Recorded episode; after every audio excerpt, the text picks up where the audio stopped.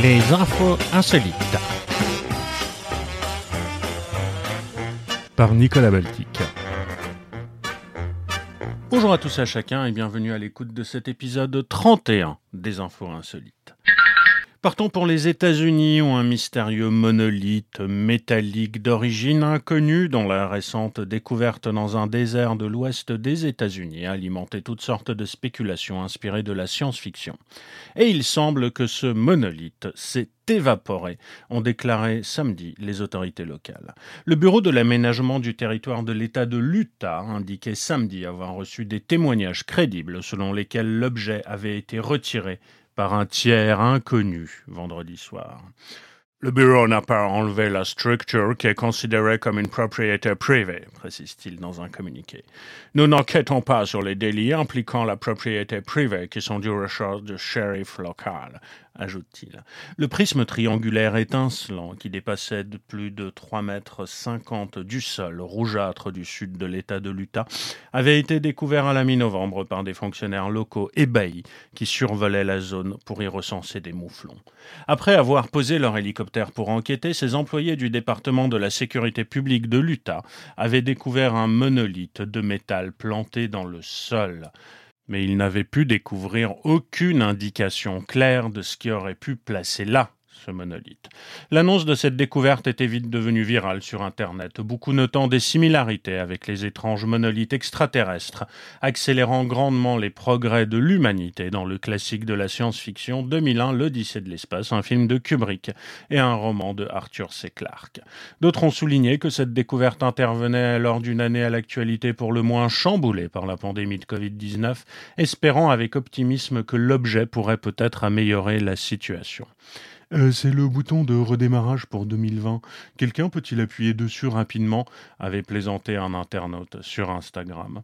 Quelqu'un a passé du temps à utiliser un outil quelconque permettant de couper la roche ou un truc de ce genre pour creuser vers le bas, quasiment dans la forme exacte de l'objet et l'a vraiment bien encastré, a déclaré Nick Street, un porte-parole du département de la sécurité publique de l'Utah au quotidien New York Times.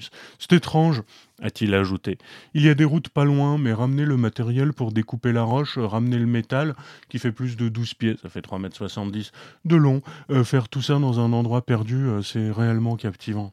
Certains observateurs noté une ressemblance avec les œuvres avant-gardistes de John McCracken, sculpteur américain ayant résidé un temps dans l'état voisin du Nouveau-Mexique et décédé en 2011. Son fils, Patrick McCracken, a déclaré récemment au Times que son père lui avait dit en 2002 qu'il aimerait laisser ses œuvres dans des endroits perdus pour qu'elles soient découvertes plus tard.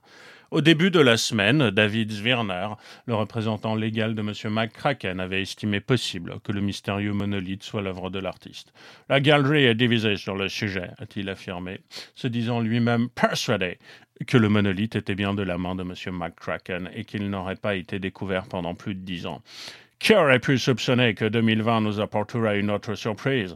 Juste quand nous pensions avoir tout vu. Allons voir ce qu'il en est, avait-il ajouté. Bien que les autorités se soient refusées à révéler la localisation du monolithe pour ne pas attirer des hordes de curieux, une course s'est rapidement engagée en ligne pour déterminer son emplacement en se basant sur les formations géologiques alentour. Certains ont réussi à localiser le site pour constater la disparition de l'objet, comme David Serber. Apparemment, le monolithe a disparu, a-t-il écrit sur Instagram, se réjouissant d'enfin voir quelque chose de positif qui peut rassembler les gens en 2020. Et partons maintenant pour cette pittoresque bourgade de 106 habitants située en Autriche et qui a pris une décision radicale. En effet, le nom du village, Fucking, sera remplacé au profil euh, d'un autre nom plus neutre, Fugging. L'objectif, en finir une fois pour toutes avec les plaisanteries des étrangers. Oui, quand c'est trop, c'est trop. Voilà près de 1000 ans, selon les archives existantes, que le village de Fucking porte ce nom. Et on peut imaginer que jusqu'à une époque assez récente, ses habitants ont vécu un parfait anonymat. Mais avec la diffusion de l'anglais comme langue planétaire et l'avènement des réseaux sociaux, le nom singulier euh, de cette bourgade lui a valu un nombre croissant de moqueries et c'est El País qui nous explique ça. À l'ère du selfie, de nombreux touristes trouvent amusant de faire une halte pour prendre une photo à côté des panneaux de signalisation. Dont un dans lequel le mot fucking apparaît barré pour indiquer la sortie de la ville. Certains visiteurs ont même poussé la blague plus loin et n'ont pas hésité à dérober les panneaux. Par conséquent, les autorités locales ont dû les fixer avec un ciment spécial pour réduire le risque de vol. Mais ce n'est pas tout. Les fuckingers, ce nom des habitants de la ville, ont subi ces dernières années bon nombre d'autres farces, poursuit le quotidien madrilène. En 2009, un comique américain a appelé un office du tourisme autrichien en disant qu'il était intéressé par fucking, rappelait le pays, qui indique également que la célèbre plateforme de vidéos pornographiques Pornhub avait offert un abonnement gratuit aux habitants du village dans le cadre d'une campagne publicitaire. Euh, je veux plus rien déclarer, on en a assez euh, des histoires médiatiques par le passé, a fait savoir plutôt remonter Andrea Holzner, maire de la commune de Tarsdorf, dont dépend le village de Fucking. Rien ne pourra détourner l'édile autrichienne de sa volonté de faire cesser les souffrances de ses administrés, qui, dans un peu plus d'un mois, ne seront plus des Fuckingers. À partir du 1er janvier 2021, en effet, le village sera renommé Fugging, et ses 106 habitants pourront enfin retrouver leur tranquillité. Partons pour les États-Unis où des scientifiques ont créé un steak de viande à partir de cellules humaines que chaque personne pourrait en fait créer seule chez elle. Ce projet s'appelle The Ouroboros Steak, hein, en référence au symbole égyptien qui représente un serpent se mordant la queue. Des prototypes de ce projet sont actuellement exposés au Design Museum de Londres à l'occasion de la remise du prix du Beasley Design of the Year. Cette viande humaine a été fabriquée pour répondre aux diverses critiques formulées à l'encontre de l'industrie de la viande En effet, celle-ci utiliserait parfois du sérum de veau fœtal, un liquide obtenu à partir du sang du fœtus de la vache. Une pratique jugée paradoxale la viande synthétique ayant pour but d'éradiquer la souffrance animale et d'être meilleure pour l'environnement.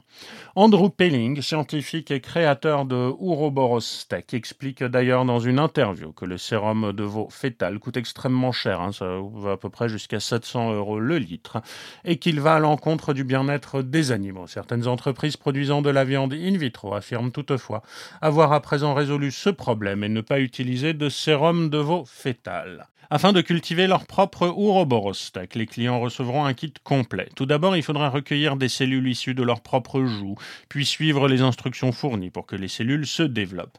Nourries notamment par du sérum de sang humain expiré, elles devront être conservées au chaud pendant trois mois avant d'être prêtes à la consommation.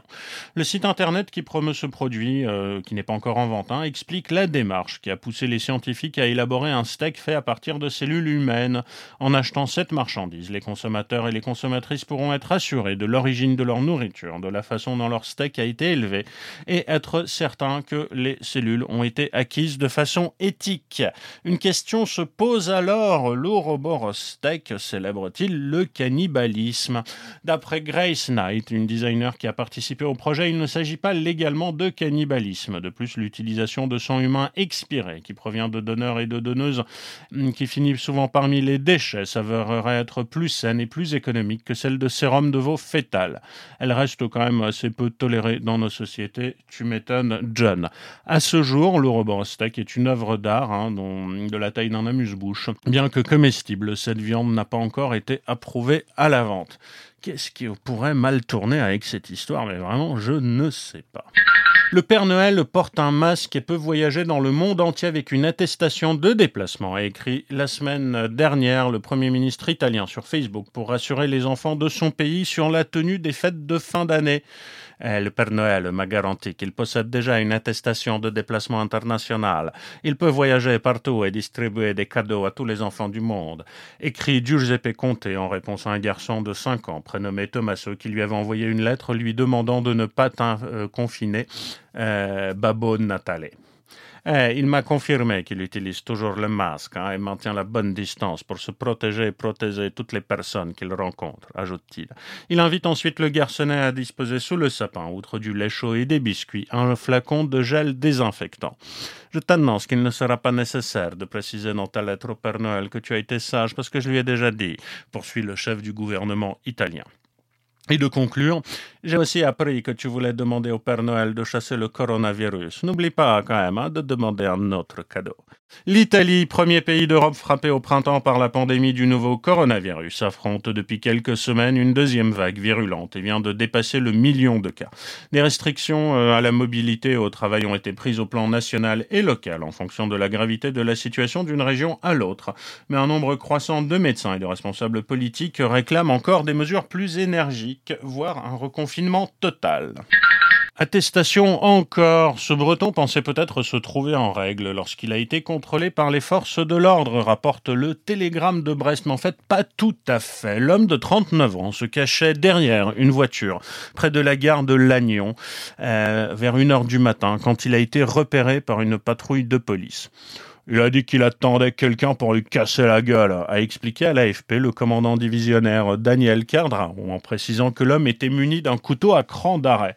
Il avait son attestation manuscrite avec son vrai nom lors de départ de chez lui à 22h15, mais on lui a dit que le motif n'était pas valable, a ajouté le commandant, confirmant une information de la presse locale.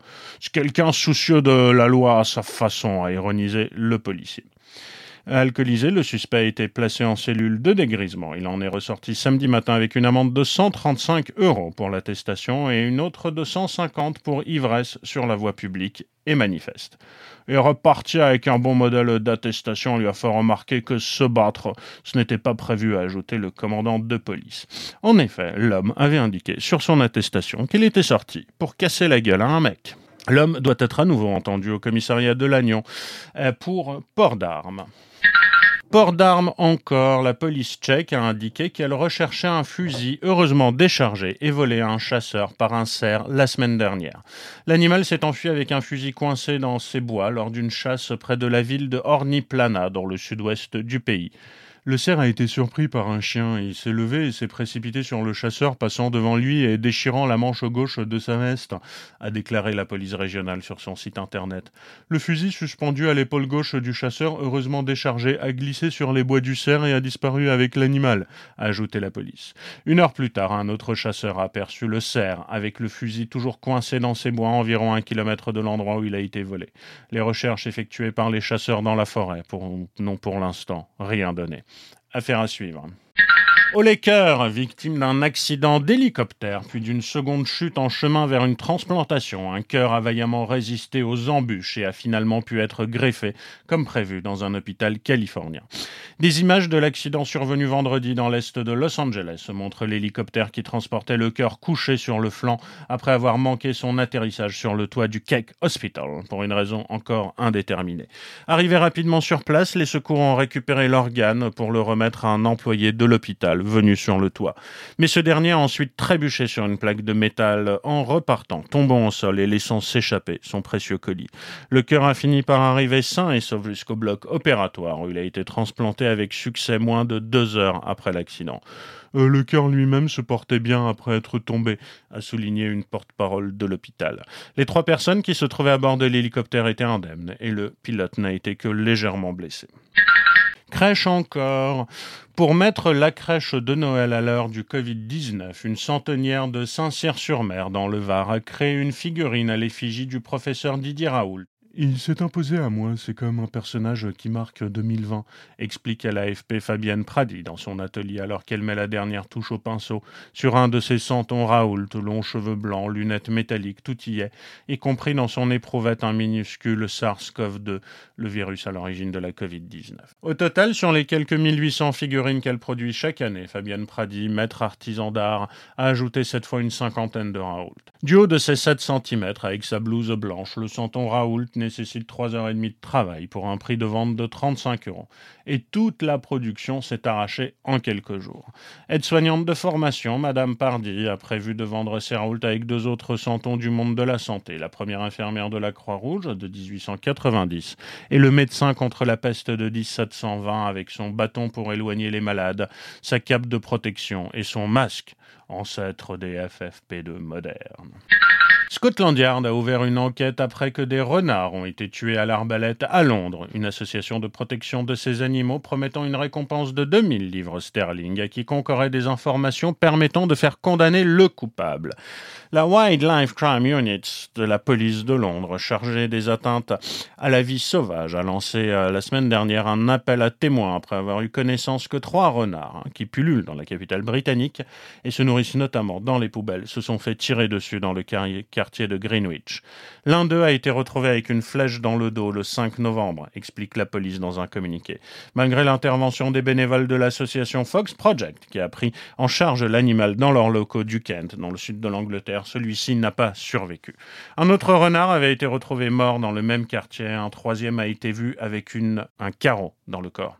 C'est bien des carreaux, euh, malgré ce qu'écrit l'AFP. Euh, à l'arbalète, c'est des carreaux. Bref, il est absolument choquant que deux animaux soient morts dans de si horribles circonstances, a souligné Conchi Gago de l'unité spécialisée de la police de Londres.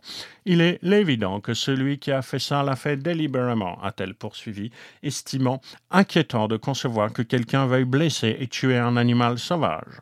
L'association Fox Project, qui soigne 1000 renards chaque année, versera 2000 livres pour toute information qui mènerait à la condamnation du responsable, précise le communiqué de la police. Pour son fondateur Trevor Williams, il s'agit d'une affaire véritablement choquante et il est difficile de comprendre qu'une minorité de personnes dans notre société soit capable d'une telle cruauté extrême envers les animaux. La découverte au fond d'un placard d'une veste Burberry, euh, qu'elle ne se souvenait pas hum, d'avoir achetée, a convaincu Chen qu'elle avait fait le bon choix. Embaucher des experts du rangement qui aident les Chinois aisés à ramener de l'ordre dans leur garde-robe. Où avez-vous trouvé ça? lance Madame Chen, une jeune maman de 32 ans, aux quatre professionnels venus se plonger dans ses armoires débordant de vêtements de grande marque. On ne répétera jamais à quel point la vie est compliquée pour les millions de nouveaux riches apparus au cours des dernières décennies dans le plus grand pays communiste de la Terre.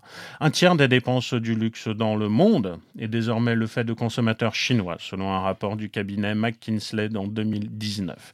Même la pandémie de coronavirus n'a pas étanché la soif de ces acheteurs aisés. S'ils ne peuvent plus dévaliser les magasins de Paris ou Milan, ils se sont massivement rabattus sur les achats en ligne. Une nouvelle preuve de cette frénésie pour les produits euh, qui permettent d'afficher son statut social pourrait être donnée le 11 novembre, jour de la fête des célibataires, marquée par d'alléchants rabais en ligne. Alors en fait, j'ai pas vérifié si ça s'est vraiment passé comme ça, mais c'est habituellement la plus grande opération mondiale de commerce électronique. Mais l'aisance ne va pas toujours sans souci, et oui, euh, Madame Chen confie que l'état du vaste KGB dans lequel elle entasse ses tailleurs Chanel, ses sacs Hermès, ses souliers Prada et autres incontournables de la mode est source de fréquentes disputes avec son mari.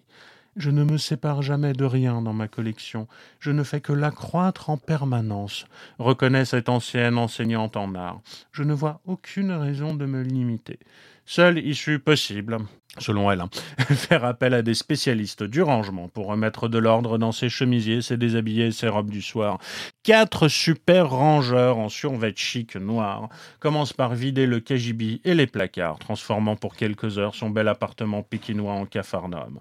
Entassés à même le sol, plus d'un millier de vêtements sont à classer, ainsi que des dizaines de sacs à main qui regagneront pour quelque temps leur place assignée dans le bon placard. L'équipe est dirigée par Yu Zingin, l'une des quelques milliers de diplômée d'une école appelée Liun Kwando, méthode pour ranger ses affaires. La fondatrice de l'école, Bian Lichun, estime que le secteur du rangement compte désormais plus de 3000 professionnels. D'après la télévision nationale CCTV, l'activité pourrait dégager cette année la somme astronomique de 100 milliards de yuan, soit près de 13 milliards d'euros quand même. Avec l'épidémie, le chiffre d'affaires a été multiplié par 5, affirme Madame Bian, effet de la flambée des achats en ligne et du désir des consommateurs de ranger leur lieu de confinement. Ces équipes ne cherchent pas à convaincre leurs clients de se séparer de vieux vêtements ni même de consommer moins. Leur objectif, apprendre à mieux conserver ses affaires en installant des meubles de rangement plus fonctionnels ou en recourant à de simples trucs comme des cintres ultra fins. Madame Chen, qui n'a aucun désir de consommer moins, ne réchigne pas devant les quelques 2000 euros que lui facturent ses rangeurs pour une journée de travail. Certains entasseurs compulsifs doivent faire appel aux grands ordinateurs une fois par mois, selon Madame Bian. Mais ces derniers ne tentent pas d'intervenir sur la psychologie de leurs clients. Nous aménageons l'espace, pas le cerveau des gens, assure Madame Bian qui nous amène bien évidemment à nous demander si cette humanité mérite de survivre. En 1987, la première campagne de Joe Biden pour accéder à la Maison-Blanche avait été entachée par un scandale de plagiat. 30 ans plus tard, l'homme politique britannique Neil Kinnock, dont il avait volé le discours, a chaleureusement salué son élection. Joe Biden est un adulte calme et avisé, ce qui lui permettra de rendre de grands services aux États-Unis et au monde entier, a déclaré auprès de l'AFP Neil Kinnock, ancien chef du Labour, un principal parti d'opposition britannique. Mais c'est aussi un vrai dur, et cela se voit parce qu'il fait simplement son travail et ne se vante pas d'être un dur à cuire comme le dernier type en date. C'est quoi son nom déjà? A ironiquement commenté M. Kinnock, en référence au président sortant Trump, évidemment. Joe Biden était l'un des favoris de la primaire démocrate pour l'élection présidentielle de 1988. Mais en 1987, il avait été obligé d'interrompre sa campagne après un scandale de plagiat pour avoir repris à son compte une grande partie d'un discours prononcé plus tôt dans l'année par Neil Kinnock, le leader du Parti travailliste alors. Lors de leur dernière rencontre en 2007, Biden l'avait introduit auprès de ses collaborateurs avec beaucoup d'autodérision en fait, hein, s'est remémoré le gallois, lançant à la cantonade « Mes amis, je vous présente la personne qui a écrit mes meilleurs discours, Neil Kinnock ». L'ex-leader du Labour a expliqué à l'AFP que les deux hommes politiques s'étaient ensuite rejoints pour un dîner convivial au cours duquel Joe Biden l'avait prévenu que le prochain président démocrate serait sans doute un jeune sénateur nommé Barack Obama.